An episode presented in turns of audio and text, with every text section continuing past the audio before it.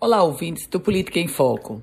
Definidos praticamente os palanques para o processo eleitoral de 2022, governo, candidatos, pré-candidatos ao Senado, agora diversos partidos estão sendo cortejados. São legendas que não terão candidatos nem ao governo nem ao Senado, mas o apoio delas significa tempo de rádio, tempo de televisão e, portanto, um lastro maior para tentar chegar e convencer o eleitor. Nesse contexto, temos o União Brasil. União Brasil, fruto da fusão do Democratas com o PSL no Rio Grande do Norte, Democratas, que era presidido pelo ex-senador José Agripino Maia. Aliás, José Agripino Maia, que agora continua no comando, mas dessa vez do União Brasil. E em até 30 dias, o partido União Brasil deverá anunciar qual vai ser a sua posição política em relação às eleições majoritárias deste ano no estado do Potiguar.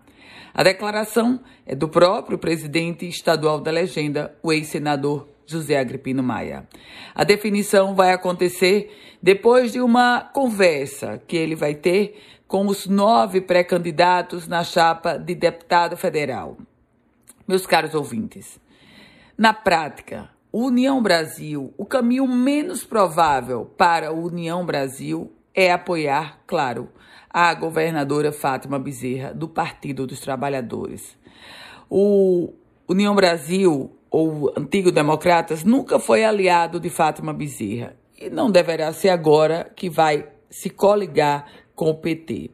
Há outros caminhos a serem seguidos ou que podem ser trilhados pelo partido. Inclusive, pode também ficar numa neutralidade, o que não colocaria o, o, o tempo de rádio e televisão para nenhum candidato.